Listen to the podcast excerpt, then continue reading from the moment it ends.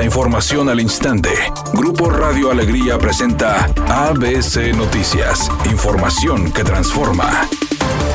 ¿Qué tal? Muy buenas tardes, esta es la información. La diputada federal Marcela Guerra solicitó a la Cámara de Diputados y a los gobernadores de Nuevo León y Tamaulipas revisar el acuerdo de trasvase de aguas de 1996, ya que aseguró las condiciones naturales, económicas y sociales no son las mismas que en la época cuando fue firmado. Durante su intervención en tribuna, la vicepresidenta de la mesa directiva de la Cámara de Diputados planteó la posibilidad de modificar o cancelar dicho acuerdo y exigió que se respete el decreto de crisis hídrica para que se envíe únicamente agua residual tratada de Monterrey y su zona metropolitana.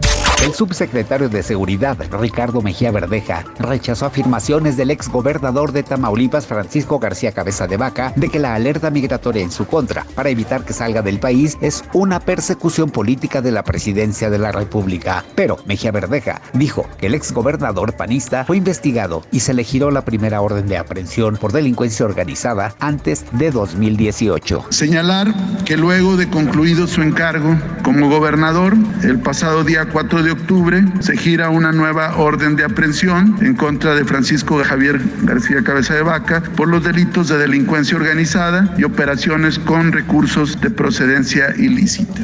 Editorial ABC con Eduardo Garza. El centro DIF Capullos dejó de ser un lugar abandonado y sin atención. Ahora es un centro totalmente renovado y digno para las niñas, niños y adolescentes. Mariana Rodríguez de Amara Nuevo León ha conseguido unificar esfuerzos de empresarios, industriales, sociedad civil y del gobierno del estado con inversiones millonarias. En julio empezó la reconstrucción de 12 villas. Luego siguió la reconstrucción de cocinas, escuela interna, sala de cine, entretenimiento y atención profesional y personalizada para los pequeños. ¿Quién le apuesta a las niñas, niños y adolescentes? Le apuesta al futuro de Nuevo León y de México. Al menos esa es mi opinión y nada más.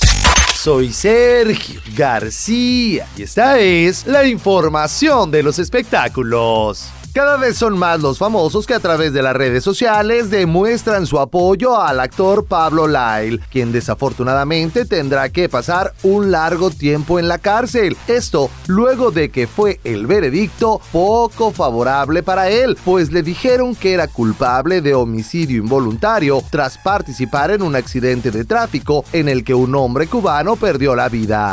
Temperatura en Monterrey 22 grados centígrados. ABC Noticias, información que transforma.